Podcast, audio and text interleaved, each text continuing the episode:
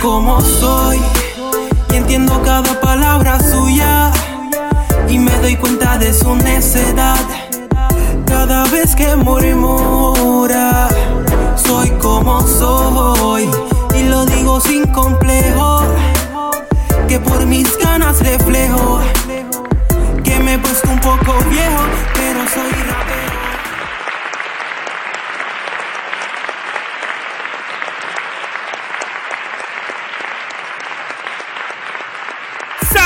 Saludos amigos. John Cory Carter, mundialmente conocido como Jay-Z, es uno de los raperos estadounidenses más famosos. Según la historia, ha vendido sobre 75 millones de copias y ha sido premiado 17 veces por la Academia Nacional de Artes y Ciencias de la Grabación de Estados Unidos. Este rapero, productor, empresario y actor mantiene tres álbumes en la lista de los mejores 500 de la revista Rolling Stone. Jay-Z. Nació el 4 de diciembre de 1969 en Brooklyn, New York, y saltó a la fama en el año 1996 por el éxito del álbum, cuya traducción al español es Duda Razonable. Los medios de comunicación han publicado que su patrimonio supera los mil millones de dólares. Hoy continuamos con nuestro viaje por el mundo y regresamos a España. De Alicante, España, con nosotros, Celeste Martín Juan.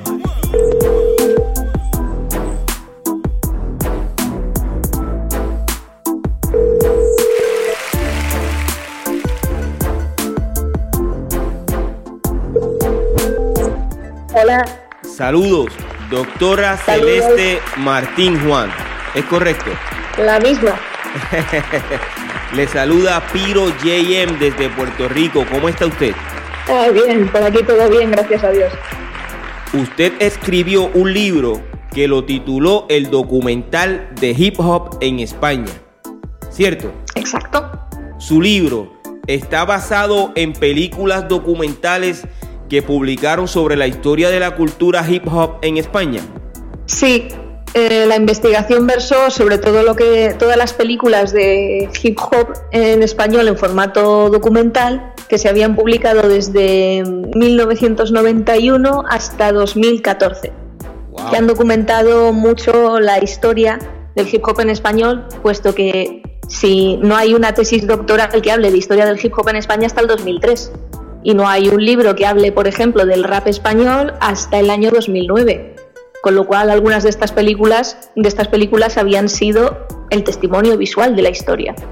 ¿Cuántos documentales aproximadamente tuvo que ver, analizar y verificar la veracidad de la información para incluirlo en su obra?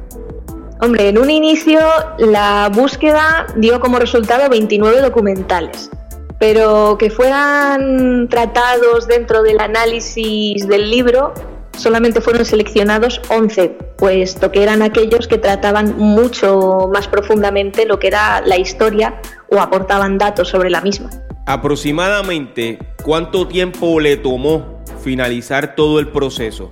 Alrededor de 4 a 5 años aproximadamente, puesto que no había ninguna documentación previa y hasta que se localizó todo el material se empleó bastante tiempo. Y este libro se publicó cuándo? El libro, la lectura del libro y la defensa de la investigación fue en febrero de este año y salió al público dentro del archivo de la Universidad de Sevilla, eh, creo si no me confundo, a lo largo de la primavera y el verano. Para que conste en récord, usted puede mencionar su nombre nuevamente. Eh, Celeste Martín Juan. Doctora, ¿usted es natural de España? Sí, ¿De qué parte nací de en España? Alicante. Sí, eh, Alicante, Comunidad Valenciana, España. ¿En algún momento usted formó parte de la cultura? Yo formo parte de la cultura como investigadora para poder dar luz a temas históricos o a temas de interpretación de la cultura hip hop.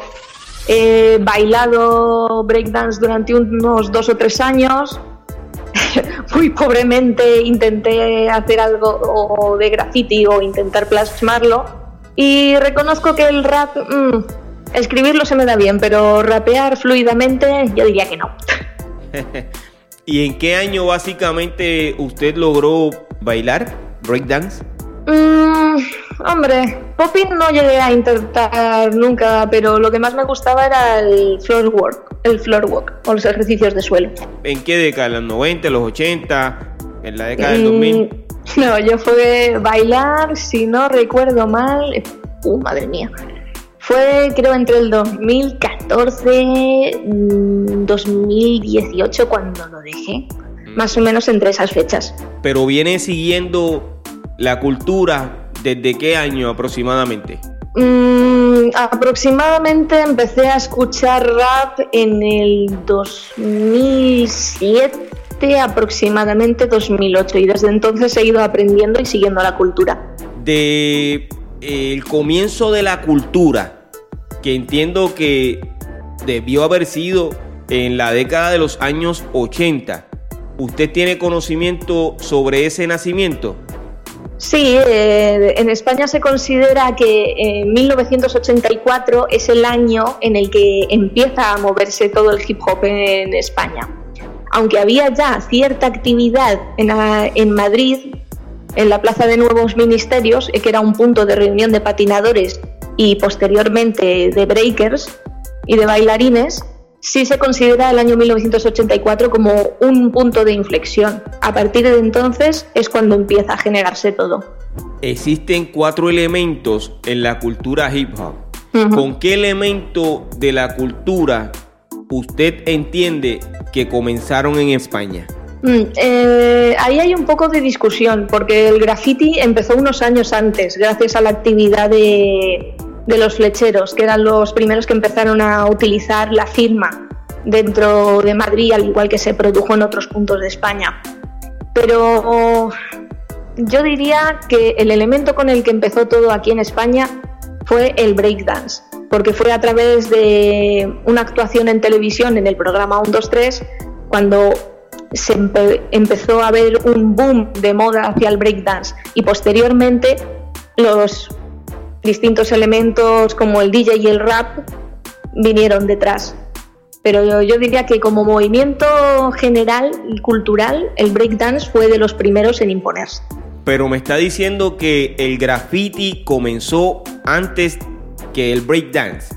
Sí, empezó unos años antes, pero lo curioso es que los mismos eh, flecheros no sabían que, que, lo que estaban haciendo exactamente era graffiti. Ellos sabían que estaban ejerciendo un estilo artístico de caligrafía, pero lo consideraban un movimiento propio. El graffiti graffiti, tal como lo entendemos dentro de la cultura hip hop, no llega hasta la difusión de documentales como Wild Style o, Style Wars en España, porque es, entonces cuando llega la idea del graffiti dentro de la cultura hip hop. Los flecheros hacían una actividad precedente que era, que era el graffiti, pero no eran conscientes de que estaban haciendo graffiti. Y para comenzar a bailar breakdance, ¿vieron alguna película? ¿Qué ocurrió? Sí, en, en, España, a través de distintas películas como Electric Boogaloo, comienza la moda del breakdance. En realidad lo que pasó es que a raíz de una actuación de breakdance en el programa de televisión española el 123 aparece un grupo que baila breakdance y eso, unido a los estrenos de Electric Boogaloo, Breakdance o Flashdance, hace que dentro de la juventud haya un movimiento a nivel casi nacional de bailarines de breakdance y eso es lo que inicia a traer la estética y la imagen y el baile. ¿Conoce usted el nombre de ese grupo que acaba de mencionar? South City Breakers, pero no, ah, ahora mismo no caigo exactamente en el nombre exacto. Eh, ¿Hubo alguno de esos DJ que mientras mezclaba música en vivo hacía alguna intervención rapeando? No sabría decirlo exactamente, sé que mm, porque primero se produce la moda del breakdance y un par de años después empieza más la tendencia de los rap. A nivel de rap conozco más la historia, pero de los DJs no hay tanto documentado, pero sé que existían. A ese nivel técnico de conocer las intervenciones, desgraciadamente no conozco tanto. Sí que había un programa de radio que se llamaba Kike Super Mix, en el que sí que había algunas intervenciones y se considera el primer programa de, de música negra y rap ah, hablando en este tema en España. Pero no llegué a conocer las emisiones. Conoce un poco más sobre la historia del rap. En este libro se mencionan los nombres de los primeros raperos, los b-boys, DJs y grafiteros que surgieron en la década de los años 80. Sí, para conocer esa historia mucho mejor hay que consultar la tesis doctoral de 2003 de Francisco Reyes Sánchez, también conocido como Pastron, que escribió sobre la historia del hip hop en España y de los distintos elementos, pero también tiene un libro publicado en el 2009 llamado Rap 25 años de rimas, donde también se habla de aquellos primeros MCs y raperos españoles. Doctora, ¿por qué decide escribir sobre la historia del hip hop en España? Decido escribir acerca del hip hop porque es un tema que me ha apasionado desde hace muchos años y me llamó mucho la atención en un trabajo de investigación previo durante un máster que existía mucha actividad de películas documentales en España, pero no se había hablado nunca de ellas. Y llamaba la atención que había imágenes sobre las giras, había imágenes sobre distintos momentos de la historia que sí, a lo mejor están mencionados en algún libro, pero no se termina de mencionar. Y me gustaba aportar luz a esa oscuridad temática que había dentro de la investigación. Cuando comenzó el rap en español en España? ¿Cómo fue la aceptación de los españoles?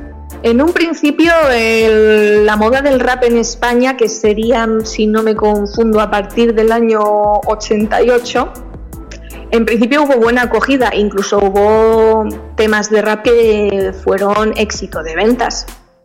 Como por ejemplo, si no me fallan los datos del tema de rap del grupo DNI, eh, que se llamaba Vas a alucinar.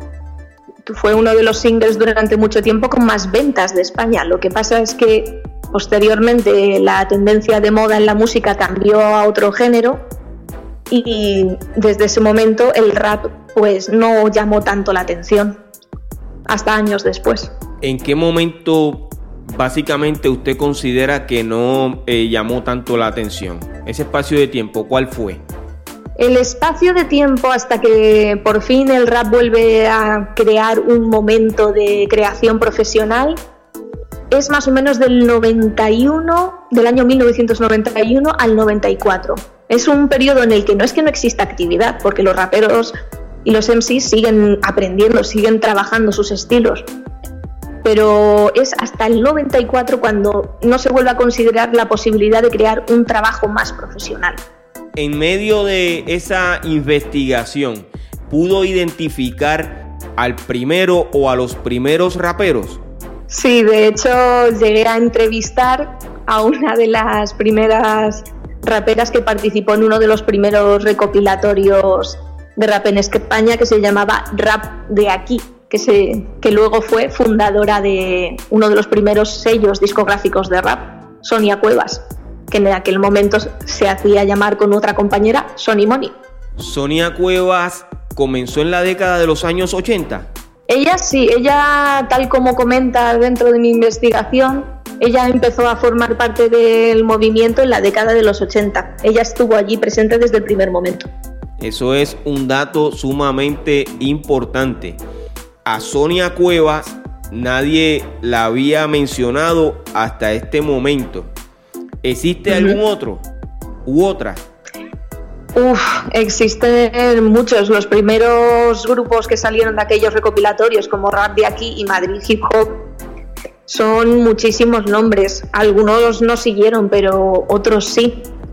Por ejemplo, como era um, DNI, Sindicato del Crimen, había distintos grupos. Por ejemplo, Rap de aquí se trata de un recopilatorio que intenta agrupar lo que era un poco la escena de distintos sitios. Al contrario de Madrid Hip Hop, que solamente concentraba eh, grupos que fueran de la comunidad de Madrid.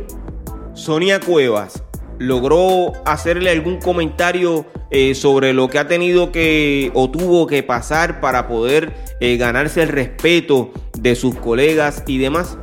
Ella en ningún momento llegó a mencionar que hubiera ninguna falta de respeto. Aquellos que fueron primeros eh, de por sí ya tuvieron el valor de enfrentarse, aun todavía teniendo menos conocimiento de la cultura hip hop, a hacer una grabación.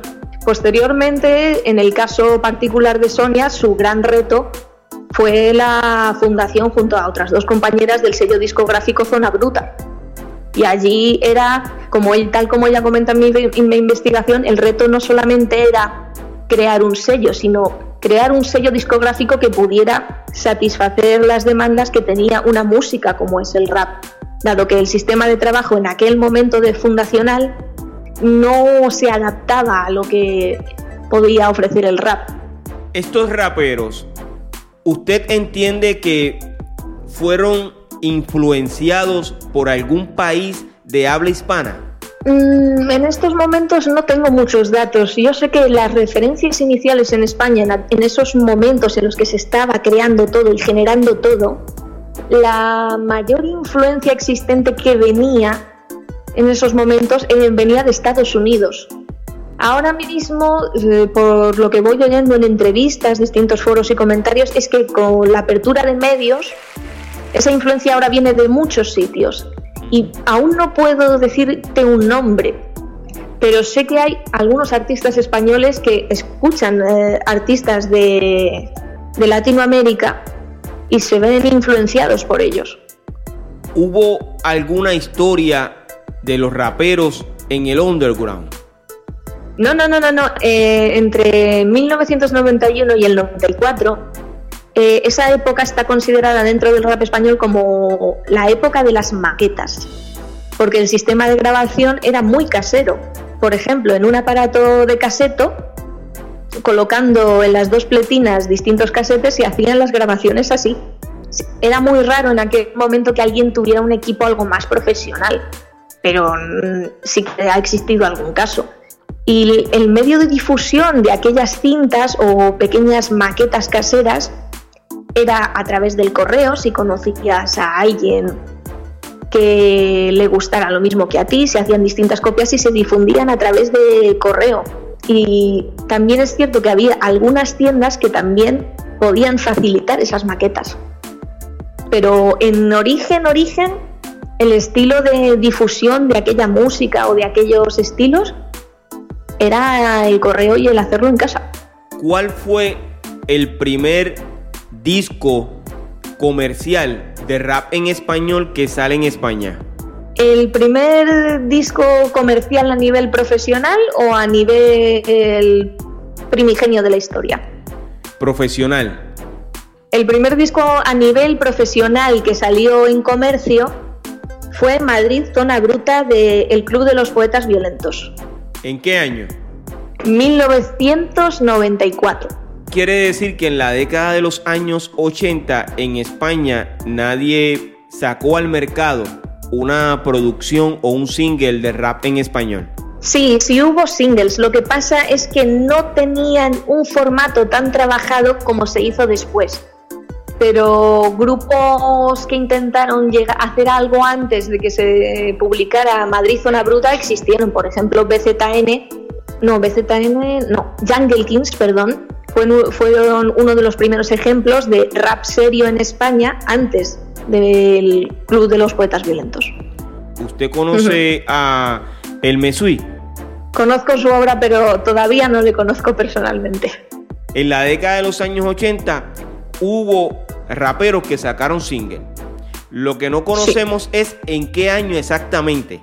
Yo desgraciadamente sé que a lo mejor en el libro de Francisco Reyes y el Chollín hay datos de distintos singles que salieron en aquellos momentos, pero ahora mismo datos, datos exactos no te puedo dar. Los grafiteros que comenzaron años antes que los B-Boys actualmente están activos haciendo su trabajo en España. Sí, yo sé de casos de algunos de algunos grafiteros que siguen activos. Mm, por ejemplo, Max 501 no sigue dentro de su, estética de firma inicial, pero creo que sigue realizando unos personajes gráficos llamados los Antoñitos. Y hay otros, y hay otros escritores de aquel momento que a lo mejor han vuelto a, realizar sus primeras firmas y lo han combinado con la actividad del graffiti. Cuando se produce la entrada del de, eh, graffiti de estilo americano o de estilo Nueva York, lo que pasa es que hay algunos que existen las tres tendencias. Unos siguen haciendo firmas y a la vez experimentan con el graffiti americano, otros deciden mover su estilo dentro del graffiti de estilo americano y otros deciden solamente hacer graffiti americano. Se produce una división de tendencias. En aquella época, cuando comenzó todo, ese nacimiento de la cultura hip hop en España, los medios de comunicación apoyaron a su gente. En el caso del breakdance en el 84 se produce un una pequeña apertura de los medios de comunicación. Eh, algunos programas de entretenimiento hacen secciones dedicadas al breakdance, como por ejemplo el programa Tocata. Tenía una sección de competición entre distintos grupos de breakers que se llamaba A Todo Break. Pero la moda del breakdance duró escasos dos años y después los medios prácticamente desaparecieron o dejaron de hablar de esta tendencia. No es hasta mm, unos cuantos años después cuando vuelve a haber algo de reflejo en los medios. ¿Usted recuerda cuál fue la primera canción que escuchó en la radio de España? En mi caso particular, creo que la primera canción de rap que escuché por la radio fue Gangsta Paradise de Cool Moody. No, no, no, perdón, de Julio, perdón. Ah, en español en la radio, que ahora mismo no recuerdo cuál fue la primera canción que escuché. ¿Pero fue de algún rapero español? La primera canción de rap que yo escuché en España, de rap español, no. Fue americano, antes que español lo que escuché. Cuando comienza el rap en español como tal, ¿no recuerda qué artista eh, fue quien abrió las puertas, por así decirlo? sonando en la radio y, mercadeando su, su producción en los diferentes medios. Mm, es que antes de que empezara el rap en España como tal, sí que hubo algunos artistas que utilizaban el estilismo de rapear en sus temas, al menos brevemente. Y creo que hubo un artista americano que sí hizo un tema llamado Señorita, pero no podría asegurártelo, asegurártelo al 100%. ¿Cuál era el primero? En la década de los años 80 visitaron España raperos del exterior? Sí, ha habido visitas. Por ejemplo, una de las visitas, mm, de las distintas visitas llegaron a venir Randy MC y Public Enemy. ¿Esos conciertos fueron apoyados por los españoles? Sí, creo que los conciertos fueron apoyados por todo el sector que escuchaba rap en, España. Porque era muy raro que unos, que unos artistas del extranjero de este estilo vinieran a España. Y de esa misma forma, ¿lograron apoyar a sus propios raperos? Mm, no tanto. la idea de que el rap en España pegara un boom considerable tardó un poquito. En el año 94 el Club de los Poetas Violentos empieza a hacer ruido y no es a partir de ese momento cuando otros grupos deciden impulsarse también profesionalmente. Es un camino que ha llevado mucho tiempo, pero actualmente sí hay algo más de apoyo. Pero ha sido un trabajo progresivo. ¿Qué usted opina sobre la evolución de la música en España? ¿A nivel general o dentro de la cultura hip hop en particular? Dentro de la cultura hip hop. Mm, yo diría que ahora mismo estamos teniendo un momento espectacular a nivel creativo, porque gracias a Internet o a la difusión de las herramientas hay muchos grupos sacando distintas ofertas y en cada una de las capitales de España tenemos la suerte de que haya grupos y gente creando rap de muchas tendencias distintas. Cierto que es luego más difícil elegir o seguir a un grupo particular basándote solamente en una escucha, porque ahora mismo desgraciadamente vivimos en la época de la inmediatez o el tema rápido. Pero yo diría que es un momento muy, muy bueno a nivel creativo. Los medios siguen apoyando a la población del hip hop. Mm, no exactamente. Yo diría que en lo que es a medios generales de comunicación, a menos que el grupo de rap en cuestión tenga un gran público detrás o, o sea o haga mucho ruido con su música, el que le den un espacio dentro de los medios de comunicación general es algo difícil.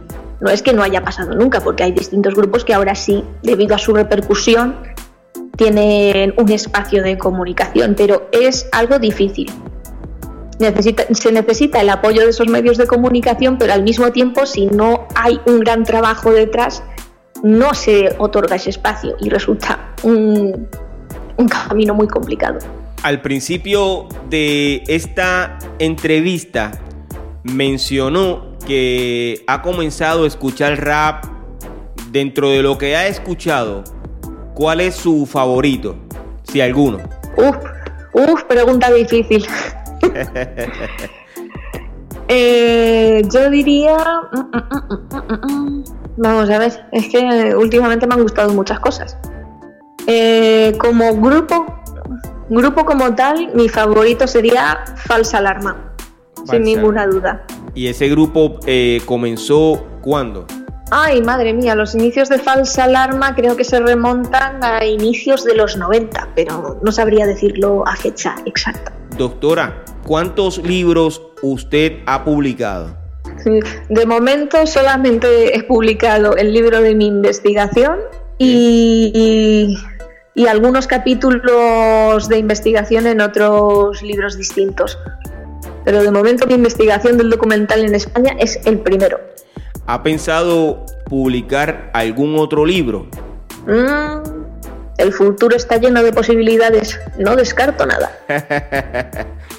Pero, ¿lo hará sobre la historia del hip hop? Sí, el hip hop para mí es mi vida y yo le dedico todo el esfuerzo que puedo en cuerpo y alma. ¿Usted es doctora en qué materia? Soy historiadora del arte y doctorada en comunicación audiovisual. ¿Qué mensaje puede brindarle a las nuevas caras del hip hop? El mensaje sería el que ha sido siempre la cultura desde hace muchos años. Puede que la vida sea un camino lleno de piedras y dificultades, pero detrás de cada una de esas piedras tenemos un premio o una sorpresa. Nunca hay que dejar de caminar. Si los seguidores de este podcast quieren descargar el libro, el documental mm. del hip hop, ¿dónde lo pueden conseguir? Está dentro del archivo, no, eh, perdón, el del depósito de la Universidad de Sevilla. Solamente con escribir dentro del el buscador IDUS eh, espacio US le saldrá el repositorio de la Universidad de Sevilla y dentro encontrarán el buscador de la misma universidad para encontrar toda la documentación del documental de hip hop en España y todas las publicaciones que he hecho hasta el momento. ¿Alguna anécdota que quisiera compartir con nosotros sobre su proceso de documentación? Hmm. Yo diría que no tener miedo a descubrir cosas nuevas porque justamente en aquellas cosas nuevas y que creías que quizá no iban a servir, puedas encontrar los mejores datos. Doctora, agradezco que haya accedido a esta entrevista. Su aportación es de mucho valor para mí y para la población de la cultura hip hop. Ha sido un placer y le deseo que continúe teniendo éxito en su carrera profesional. Bendiciones, doctora. Muchísimas gracias y mucha suerte con el podcast y espero que sigas trabajando igual de bien. Gracias, gracias de todo corazón y mucho éxito. Gracias.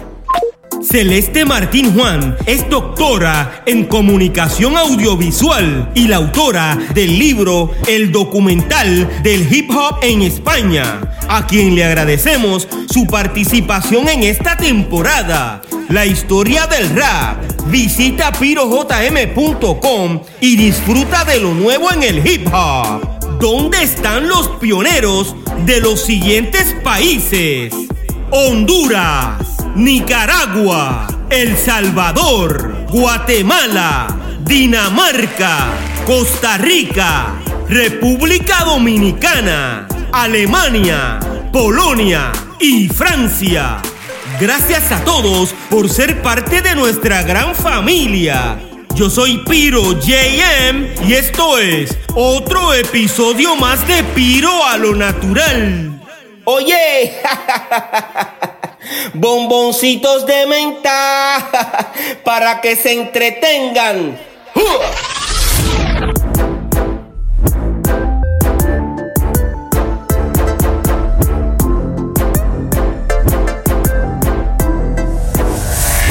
Soy como soy entiendo cada palabra suya y me doy cuenta de su necedad.